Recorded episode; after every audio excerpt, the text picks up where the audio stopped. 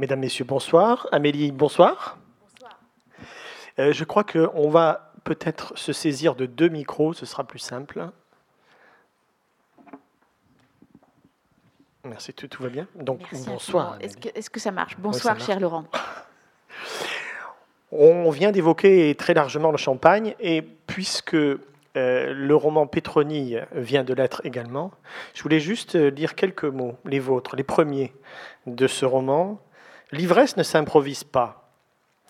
Elle relève de l'art qui exige don et souci. Boire au hasard ne mène nulle part. On a compris, euh, Amélie, que vous ne buviez pas au hasard et que le champagne était un des éléments essentiels de votre existence, à la fois d'auteur, mais probablement euh, d'humain. Euh, est-ce que vous pouvez nous dire de quand date cette passion du champagne? C'est une très longue histoire. Le champagne a été mon premier coup de foudre. Je n'avais pas trois ans. Et j'étais une enfant d'ambassade. Mon père était consul général de Belgique à, Osaka. Nous vivions dans, dans les montagnes près de Kobe. Et euh, le champagne coulait à flot à la maison.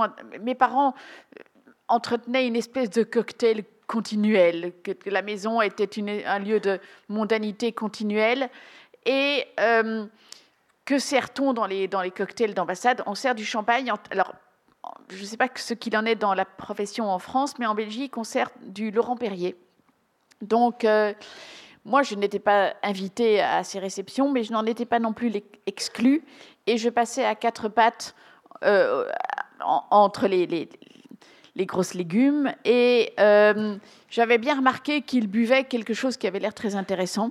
Et comme personne ne me surveillait, en passant à quatre pattes, j'attrapais les, les, flûtes à moitié vides ou à moitié pleines qui traînaient.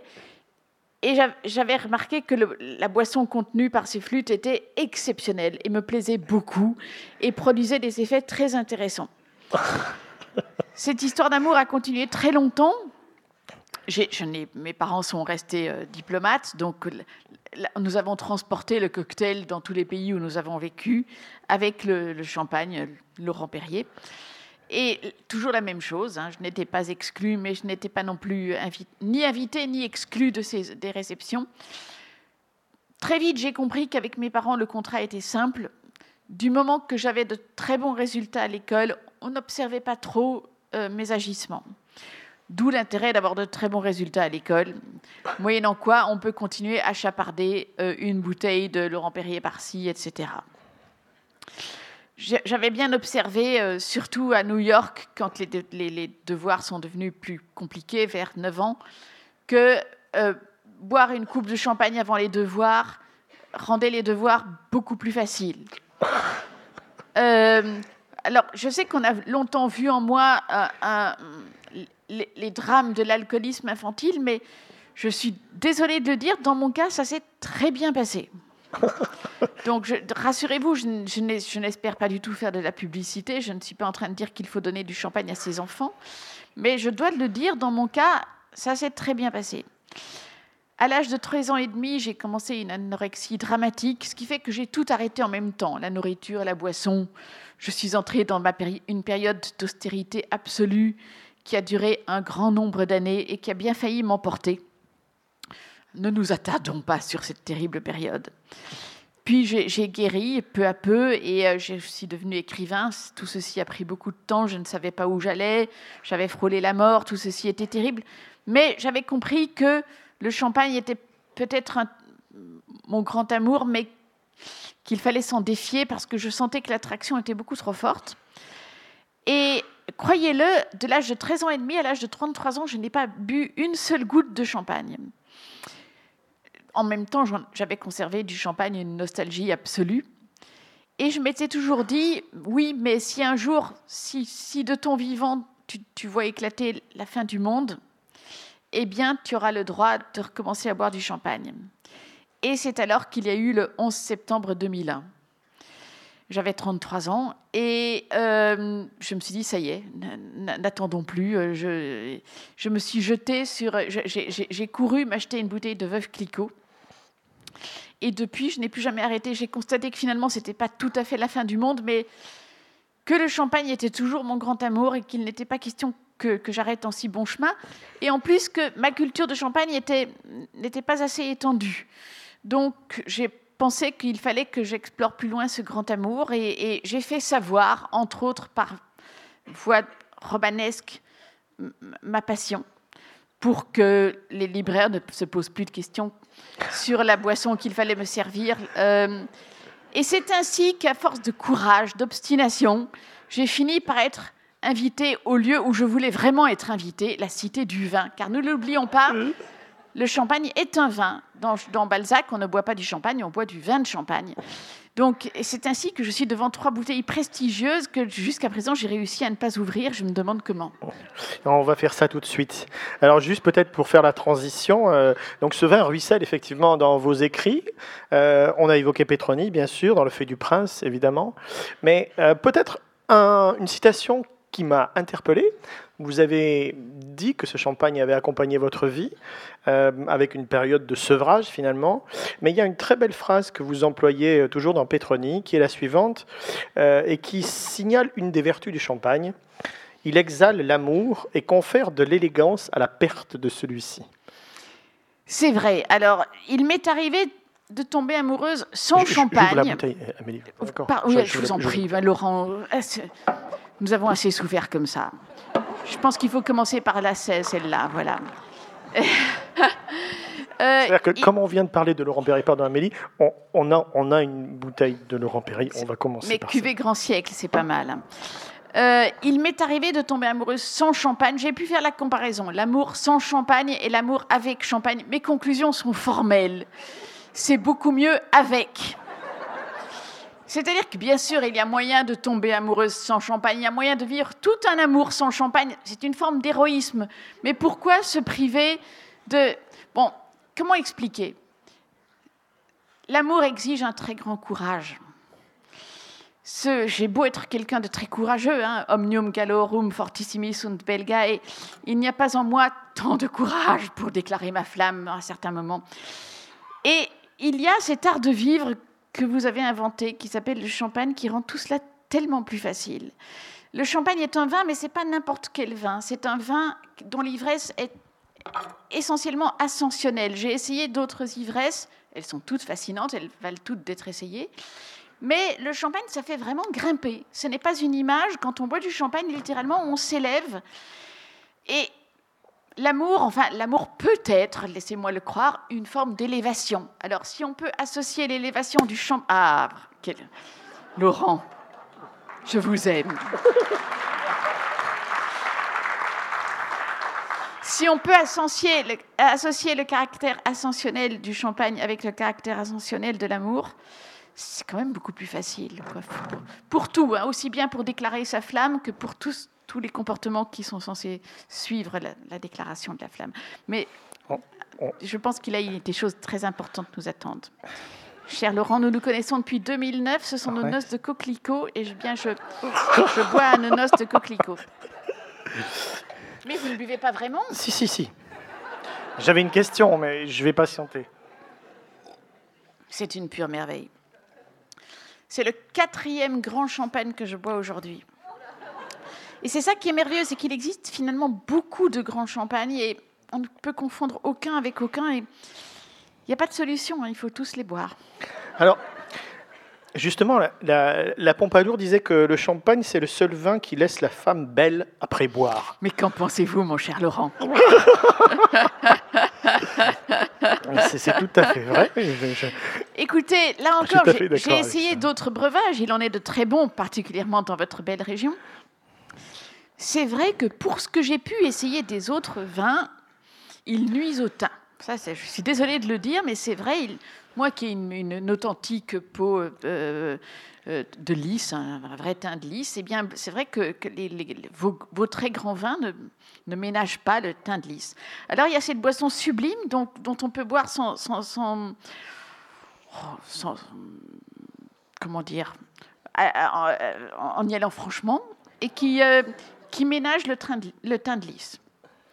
Et, c'est vrai aussi que les, ivresses au champagne, bon, Je ne dis pas qu'il faut aller tellement loin. Vous avez tous entendu parler de, de, de mon accident dans le lac d'Annecy. J'ai voulu un jour battre mon propre record. Ça s'est terminé euh, au fond du lac d'Annecy. Bref, même dans le champagne, on peut aller trop loin, mais j'étais allée vraiment beaucoup, beaucoup trop loin ce jour-là, ce qui n'est pas du tout mon cas aujourd'hui. Et je trouve qu'avec le champagne, on a une certaine marge. On peut, euh, l'élégance dure longtemps. C'est vrai, c'est vrai. Donc nous allons poursuivre puisque euh, précisément euh, dans dans les événements de champagne, c'est souvent le, le, vin qui célèbre un certain nombre d'événements dans la vie, les naissances, les mariages, etc. Et est-ce que vous, vous avez comme ça en tête un souvenir qui eût été célébré par une sublime bouteille de champagne. Je sais pas. J'en ai tellement. J'en ai tellement que je ne sais lequel choisir. Vous savez, qui a le mieux parlé du champagne C'est Napoléon. Napoléon dit euh, il faut toujours avoir une bouteille de champagne avec soi en cas de victoire pour célébrer la victoire, en cas de défaite pour se consoler de la défaite. C'est exactement ma politique. Euh, qu'il y ait quelque, un événement heureux à fêter ou un événement désastreux, le champagne est toujours ce qui vous relève. Mais bon, quel, événement puis-je partager avec vous? Euh, je, me souviens d'une... À tout seigneur, tout honneur, parlons de Reims. Reims est évidemment ma ville sainte. Euh, j'étais allée faire une conférence, c'était le 16 septembre 2009, l'année de notre rencontre, Laurent. J'étais allée faire une conférence à Reims. Je devais faire une conférence à l'université de Reims. Je n'avais aucune idée de ce dont j'allais parler, mais je me suis dit, c'est pas grave, je, serai devant un grand auditoire, l'inspiration me viendra. Et auparavant, on m'a fait visiter toutes les caves de Reims. Et euh, à chaque cave, on me disait, vous ne pouvez pas partir, Madame Nothomb, sans essayer notre meilleure bouteille. Bien sûr, j'ai bu toutes les bouteilles des meilleures caves. Quand je suis arrivée sur les lieux de la conférence, il était 18 heures. Je ne peux même pas vous décrire dans quel état j'étais. D'autant plus que devant l'université de Reims, bien évidemment, une nouvelle bouteille de champagne m'a été offerte, que j'ai aussitôt commencé à boire. Et là, j'ai commencé ma conférence, mais sans savoir le moins du monde de, de quoi j'allais parler. Et j'étais face au recteur de l'université de Reims. Je me suis levée et j'ai commencé à parler. Je n'ai aucune idée de ce dont j'ai parlé. Pendant une heure, comme ça, j'étais devant le recteur, je, lui parlais, je, lisais la, consternation sur son visage. Mais j'ai parlé et les gens étaient ravis. Vraiment, l'université était un grand... Je, ne, sais vraiment pas ce que j'ai raconté, mais c'était quelque part tout, le, tout le terroir, tout le vignoble de Reims jaillissait de moi. Et ça a été un très grand moment. Je pense que c'est mon plus grand souvenir avec le champagne. cette, conférence devant l'université de Reims où j'ai parlé ex cathedra de je ne sais vraiment pas quoi. D'accord. Alors, merci. Vous, vous, permettez, Amélie, on, va faire une petite transition oui, je suis tout à en ouvrant une autre bouteille qui, qui va vous rappeler quelques souvenirs. Cher Laurent, quand il sera beaucoup trop tard, vous saurez qu'il sera trop tard quand je parlerai dans ma coupe de champagne au lieu de parler dans le micro. D'accord. Je, je, je vais faire attention à ça. C'est le moment où on dit un dernier verre, Madame Nothomb. Le drapier d'abord, vraiment? Non, on va, euh, juste on va l'ouvrir. Pourquoi? On, va, on va évoquer. Alors, on va, on va, quand même vous présenter. Nous avons une bouteille de, de drapier ici. Euh, qui est d'un millésime très intéressant. On parlait de 92 On parlait de naissance tout à l'heure. Et en fait, euh, à bien y réfléchir, 1992, euh, c'est la naissance de votre carrière d'écrivain. Et, oui. et, donc, où vous en étiez à cette époque-là? Qui étiez-vous? Qui étiez-vous? Je ne buvais pas encore à l'époque. Le croyez-vous, je ne buvais pas encore. J'avais un passé, puisque jusqu'à mes 13 ans et demi, j'ai beaucoup bu. Mais j'étais ce jeune écrivain belge qui débarquait de nulle part, une, espèce de gros bébé qu'on a vu surgir et qui, était absolument timoré parce que je n'avais pas encore trouvé ma potion magique. Et j'avais réussi à faire publier à Paris ce que tout écrivain belge rêve d'être publié à Paris, pas du tout par mépris pour l'édition belge, mais pour des raisons de, diffusion évidentes. Même pour être lu en Belgique, c'est terrible à dire, mais il vaut mieux avoir un éditeur français qu'un éditeur belge.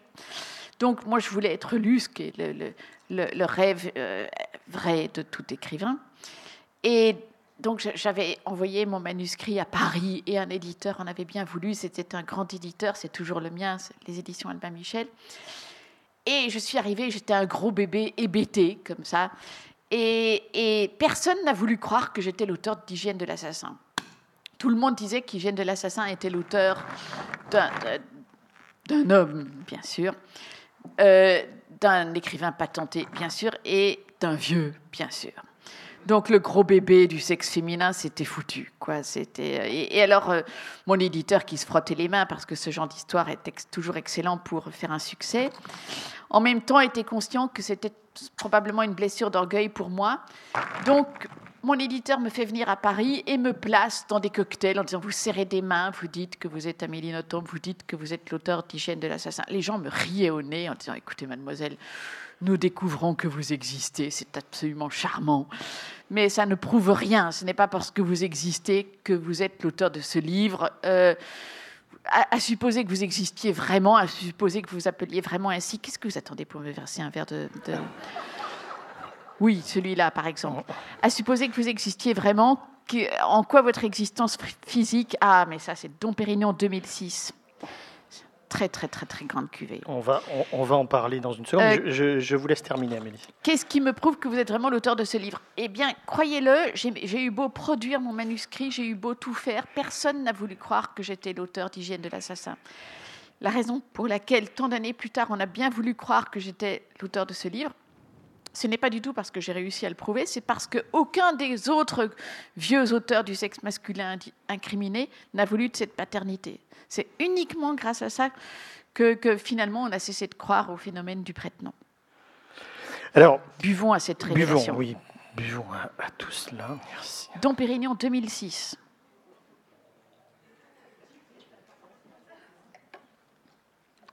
Le Dom Pérignon. Alors, j'ai fait cette expérience. J'ai fait des dégustations très avancées. C'est ça qui est extraordinaire, c'est que si loin qu'on puisse être dans une dégustation, quand arrive le Dom Pérignon, on le reconnaît toujours. Il, a, il y a quelque chose dans le Dom Pérignon qui fait qu'on ne peut le confondre avec aucun autre. je suis allée me recueillir sur la tombe de Dom Pérignon. Croyez-moi, aucun saint ne me fait autant d'effet que celui-là. le saint patron du champagne, celui qui a inventé cette, cette boisson infiniment civilisée à laquelle je dois tout. Vive Dom Pérignon je me demandais justement si, dans, quand, vous, quand, vous, quand vous approchez des champagnes, ça vous intéressait à, à, l'histoire, au domaine, au, au cépage euh, Mais, oui, c'est très intéressant parce que et, bon, je, suis à peine au commencement de ma formation. Je suis bien plus, vous l'avez vu, une sympathique alcoolique qu'une une énologue. Mes, connaissances sont encore très parcellaires, mais peu à peu, au fil des années, euh, j'apprends. C'est-à-dire quand je suis invitée à des dégustations, je n'en refuse aucune. Quand on m'invite dans un château de champagne, j'y vais toujours et j'apprends toujours quelque chose. Il y a eu ma, dégustation au, château Dom Pérignon a été un très très très grand moment de ma vie. On m'a fait boire 12 euh, Dom Pérignon différents en m'expliquant, c'était Richard Geoffroy qui est ce chef de cave juste hallucinant. Euh, c'est magnifique, le, le, langage des chefs de cave, c'est Comment ne pas...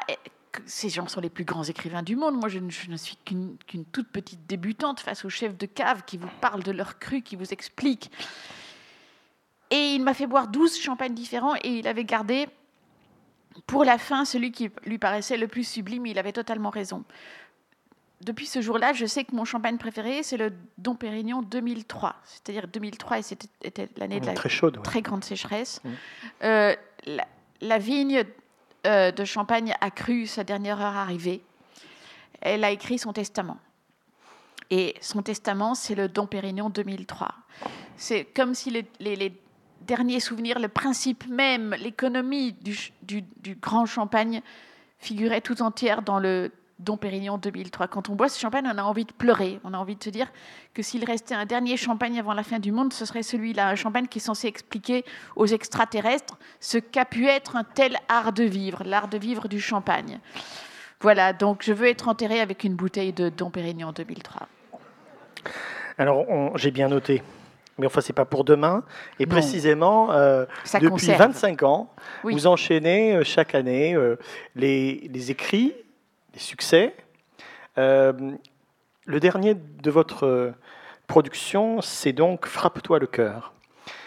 C'est un ouvrage qui est assez différent de, en tout cas dans l'univers que vous exposez de ce qui a été écrit précédemment. C'est un ouvrage beaucoup plus grave, beaucoup plus profond peut-être, et beaucoup plus émouvant, même si euh, il y a beaucoup d'émotions dans tous vos ouvrages. Celui-là compte l'amour ou la difficulté de la transmission de l'amour de la mère à l'enfant.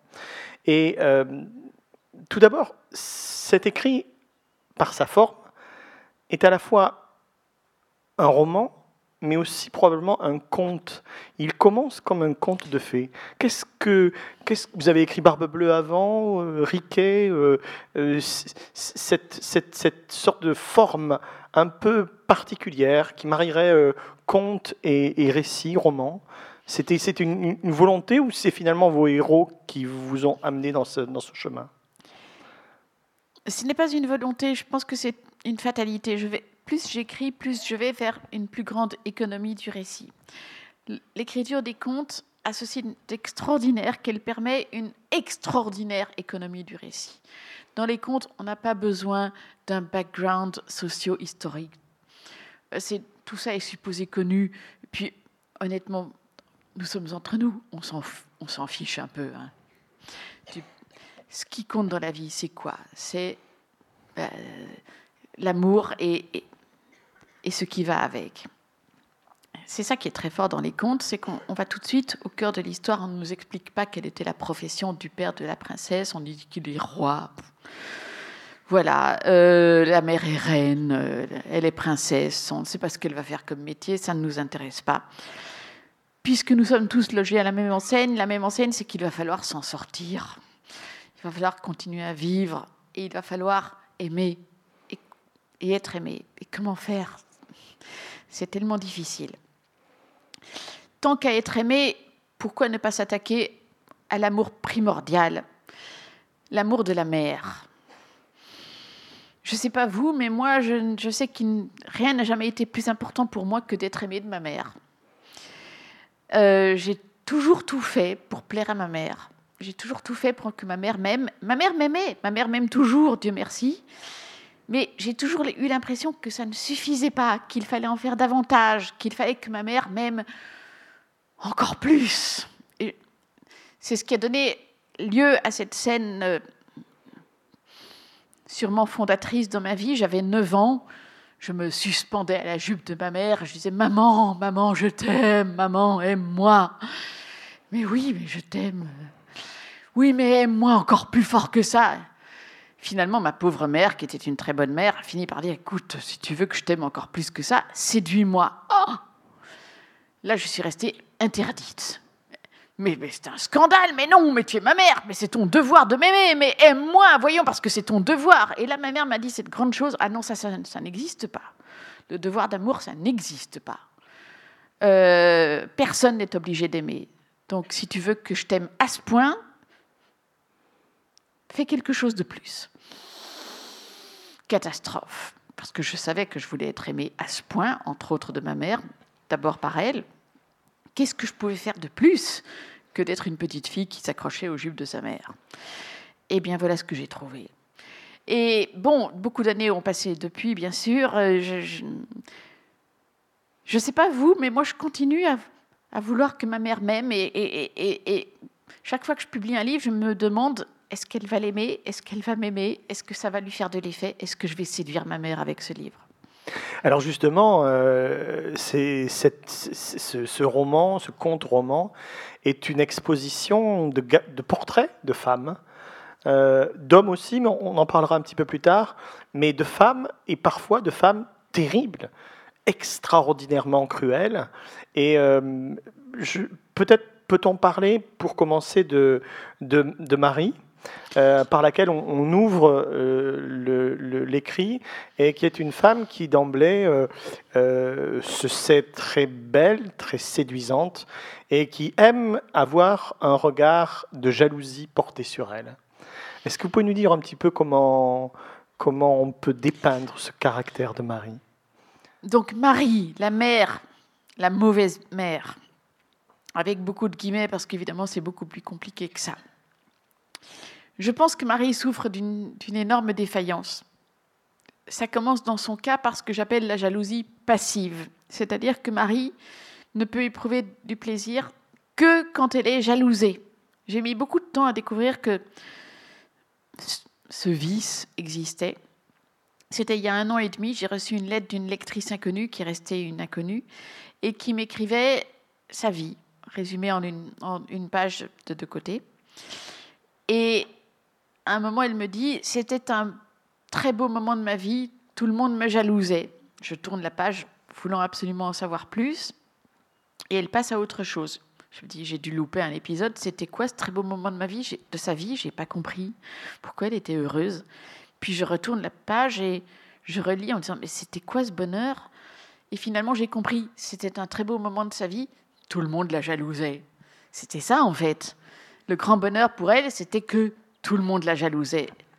Et je me suis dit, mais il y a donc des gens pour qui c'est ça le bonheur. Il y a donc des gens pour qui le bonheur consiste à être jalousé. Ça m'a rempli d'effroi parce que j'ai été jalousée plus qu'à mon tour. Et honnêtement, j'ai horreur de ça. Ça me induit chez moi un très grand complexe d'infériorité et de, de, culpabilité que, qui, qui, qui, ne me lâche pas. Mais il existe des gens pour qui c'est comme ça. Alors j'ai fait le pari que les gens qui étaient voilà, qui, souffraient de cette espèce d'affection qui, qui, consiste à ne pouvoir jouir que, que, quand on est jalousé, étaient appelés un jour ou l'autre à devenir des jaloux actifs. C'est-à-dire que dès le moment où se terminera leur phase de jouissance passive, dès qu'ils auront épuisé toutes les possibilités du plaisir qui consiste à être jalousé, ils deviendront des jaloux actifs. Tant qu'à être jaloux, prenons la pire jalousie, c'est une jalousie fréquente, elle est taboue, on n'en parle pas, mais elle existe. La jalousie d'une mère pour son enfant. C'est ça qui est, qui, est, terrible dans votre ouvrage. C'est terrible. Voilà, le premier enfant que Marie a. Oui, elle le jalouse. Elle le jalouse. Et donc, elle, finalement, elle ne lui accorde aucun sentiment Elle ne lui accorde aucune affection et elle la guette toujours. Elle guette sa, petite fille qui a, qui a, toutes les qualités, qui est belle, qui est intelligente, qui est sage, qui s'appelle Diane. Marie ne cesse de guetter Diane dans la terreur que Diane lui vole son rôle de prima donna. Dès qu'elle voit que Diane est aimée, dès qu'elle voit que Diane est admirée, tout de suite, Marie s'insurge et écrase son enfant. Ce n'est vraiment pas une fiction. De telles choses existent. Je ne l'ai pas connue. Mais j'avais dix ans la première fois que j'ai rencontré une petite fille qui vivait ce drame j'ai rencontré par la suite tant de jeunes filles, tant de jeunes femmes qui ont vécu ce drame d'être jalousées par leur mère, d'être écrasées par leur mère, que un jour je me suis dit qu'il fallait vraiment que j'en parle. Je pense que pour moi, ma pire peur, c'est si ma mère ne m'avait pas aimée. Je le répète, ça ne m'est pas arrivé. Mais peut-être qu'un jour il fallait que j'affronte ma pire peur, c'est-à-dire de raconter le destin d'une jeune fille que sa mère n'aimait pas. Alors précisément, cette, jeune fille s'appelle Diane, et on suit, c'est elle l'héroïne euh, de cet écrit, de votre ouvrage, euh, on, suit son parcours, et euh, on se rend compte que, j'allais dire, elle, va finalement subir la, double peine, c'est-à-dire que parfois on, a une mère biologique, on vient d'en parler, il s'agit de Marie, et parfois aussi, euh, au, gré des rencontres, euh, de ses aspirations professionnelles, on rencontre une sorte de mentor intellectuel, une, deuxième mère, euh, et, j'allais dire, la chute est plus violente encore. C'est le drame des personnes qui ont eu une mère ou un père toxique, c'est que s'ils parviennent à s'en libérer, s'ils parviennent à grandir et à s'en délivrer, ils peuvent se croire victorieux, mais que une mère peut en cacher une autre. Arrivée à l'âge adulte, Diane, qui est admirable, qui devient une jeune cardiologue brillante, rencontre une femme de l'âge de sa mère qui est enfin, qui n'est pas encore professeure de cardiologie, et, elle, elle se prend d'une espèce de passion folle pour cette mère postiche Et le drame, c'est que la deuxième mère est encore pire que la première. C'est-à-dire qu'elle est effectivement complètement séduite par, par son intelligence, euh, par aussi les injustices qu'elle semble vivre, euh, Olivia, euh, et, elle va s'investir pour elle, alors qu'elle est finalement utilisée par Olivia de manière. vous dites quelque chose qui est très, qui est très, qui est très dur, très, très violent, c'est que euh, il y a chez Olivia quelque chose qui n'existe pas chez, chez Marie, c'est le mépris qu'elle aura pour les gens qui l'entourent, y compris elle aussi pour sa propre fille. La, mère de Diane, donc Marie, est atteinte de jalousie. La jalousie est une chose terrible, mais Olivia, donc sa deuxième mère, celle qu'elle se choisit à l'université, est atteinte d'un d'un vice encore plus grave que la jalousie, elle est atteinte de mépris. Le mépris, c'est clairement ce que je déteste le plus au monde. Le mépris, c'est bien pire que la haine. Le mépris, c'est une espèce de jouissance qui consiste à se sentir supérieur et à, à jouir de l'abaissement d'autrui sans comprendre. Et Bon, en même temps, c'est dans un contexte universitaire. Là encore, je ne vais pas du tout dire que dans, à l'université, ça se passe toujours comme ça. Mais enfin, on a vu à l'université de telles histoires, de tels cas de prise de possession. Donc, Diane, dans ce contexte universitaire, est une proie facile parce que Olivia comprend vite qu'elle a affaire à une jeune femme très intelligente et qu'elle peut utiliser à son profit. Donc, elle ne s'en prive pas, elle la vole, elle la pille, jusqu'au moment où Diane comprend enfin que la deuxième mère est encore pire que la première et parvient une fois encore à se libérer. Et elle la comprend par un miroir qui est précisément la manière dont cette mère, Olivia, agit vis-à-vis de sa fille, vis-à-vis de sa propre Marielle. Et ce que vous avez, ce que vous, ce que vous dépeignez est terrible, puisque euh, la vanité et le mépris euh, d'Olivia vont jusqu'à juger finalement que sa fille ne vaut pas grand-chose parce qu'elle n'est pas aussi intelligente qu'elle. Et du coup, elle, elle, la, elle la rejette pour ça. C'est terrible. C'est une chose qui me terrifie. Il y a un écrivain qui a énormément compté dans ma vie, qui est Monterland. Et Monterland a écrit des pages. Bon, Monterland est un très très très grand écrivain, mais c'était un être humain abominable. Euh, tout le prouve. Et une des choses qui m'a le plus terrifiée chez Monterland, que j'ai lu très jeune, c'est les pages qu'il a écrites sur son fils. Monterland a eu un fils par accident et son fils, clairement, n'était pas à la hauteur de ce que Monterland attendait de son fils. C'était un jeune homme simple et normal. Et Monterland a écrit des pages d'un mépris épouvantable sur ce jeune homme. Et ce sont des pages terribles, et on sent à la fois sa déception en tant que père et, ce mépris. comment ai-je pu faire un fils aussi peu intelligent Comment ai-je pu faire un, fils aussi commun euh, bon, je ne suis pas mère et c'est un choix, mais je, pense que rien n'aurait fait de moi un nouveau Monterland en tant que mère. Mais parmi les mille dangers que j'ai je, pense que le danger principal qui me guettait en tant que mère, c'était d'être une mère exagérément protectrice. Ça me ressemble beaucoup. Mais mm, parmi les mille dangers que j'ai évités en n'étant pas mère, je pense que mettre un enfant au monde pour le mépriser, qu'est-ce qui peut arriver de pire? Or, ça, c'est beaucoup. Alors justement, moi, ce qui m'a ému dans cet ouvrage, c'est que malgré ces, femmes terribles, Marie, euh, Olivia, dont on parle, il y a euh, Diane. Et euh, Diane qui finalement arrive à, eh bien, passer à travers les gouttes, malgré ce qu'elle a vécu avec ces deux mères-là. Finalement, elle s'en sort, Diane.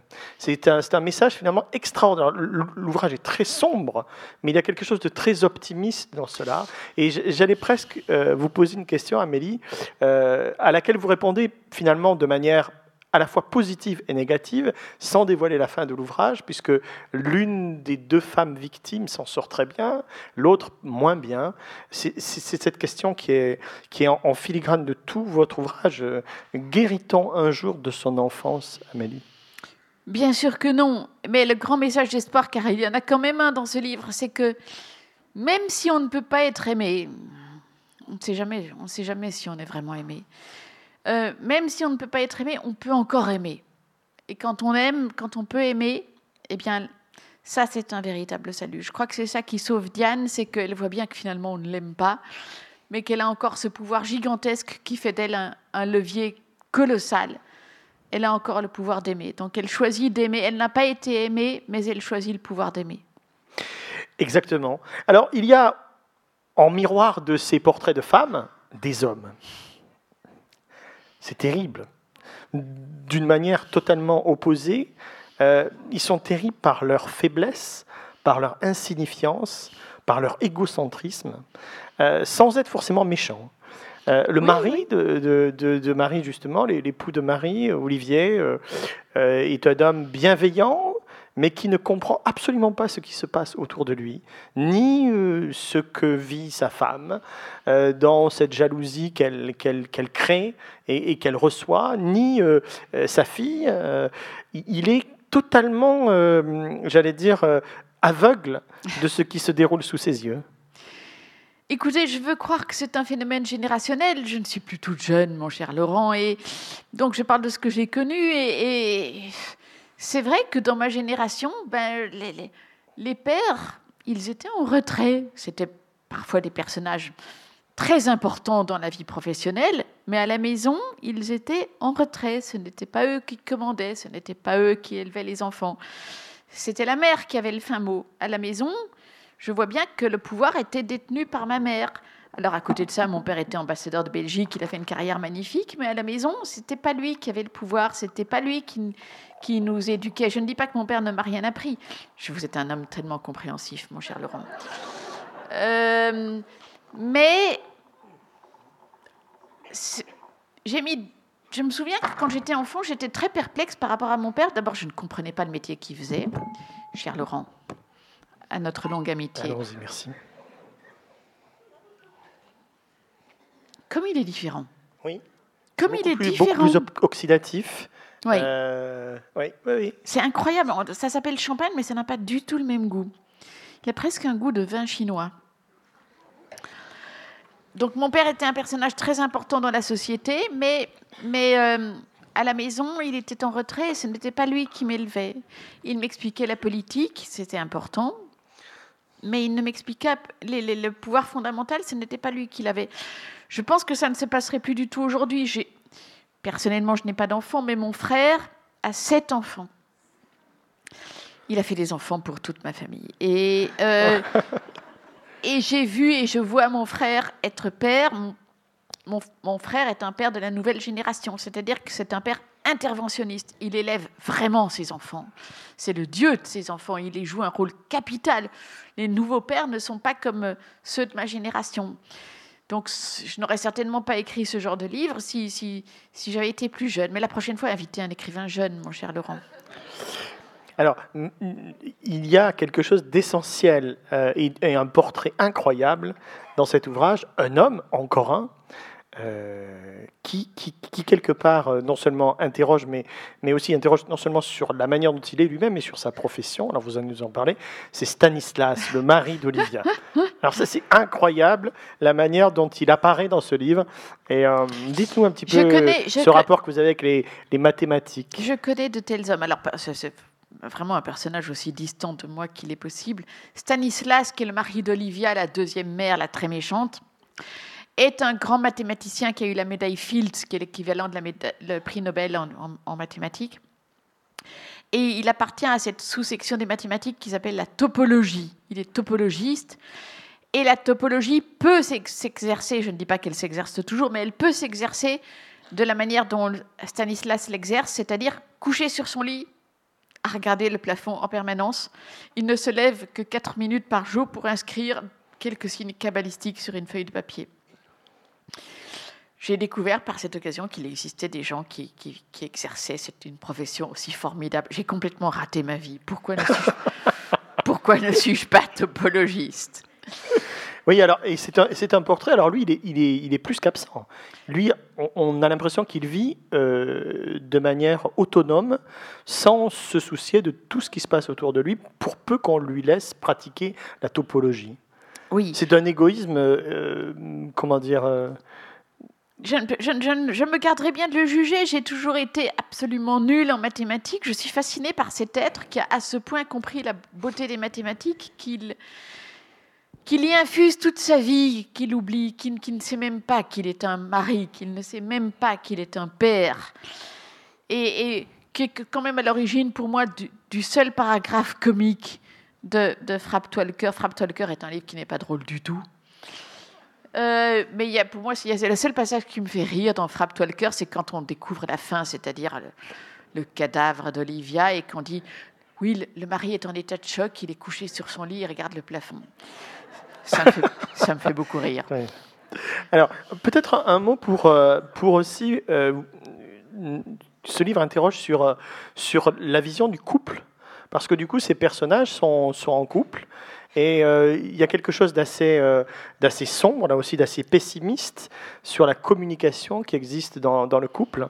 On a l'impression que ces, gens se sont rapprochés pour des raisons bah, Marie et Olivier pour des raisons, euh, comment dire, de peut-être de d'élégance sociale. Euh, lui euh, lui offrant un poste de pharmacienne ou voilà il, y a quelque chose de, de, cela c'est que c'est plus finalement le, mariage est un mariage d'intérêt jamais d'amour on a du mal à croire aussi l'amour fulgurant entre Olivia et Stanislas. Oh bah, il n'y en a pas, c'est clair, il n'y en a pas. Que puis-je vous dire de tels mariages existent hein? les, gens qui se, qui se marient sur CV, j'en ai rencontré beaucoup. Ça donne évidemment des couples très spéciaux, hein, mais, mais, ça existe. Alors là encore, je ne dis pas qu'il n'existe pas des gens qui se marient par amour, mais j'ai connu tellement de gens qui se sont mariés sur CV. Euh, ça, ça, donne des enfants, des enfants infiniment malheureux.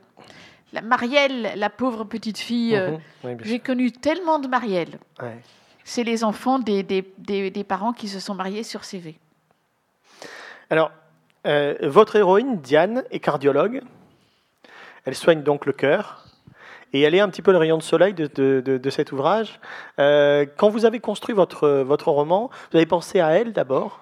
Bien sûr. C'est un très très beau personnage. on, n'écrit pas un livre si on ne tombe pas amoureux de quelqu'un. De, qui peut-on peut peut tomber amoureuse dans cette horrible histoire? La seule personne qu'on peut aimer, c'est Diane.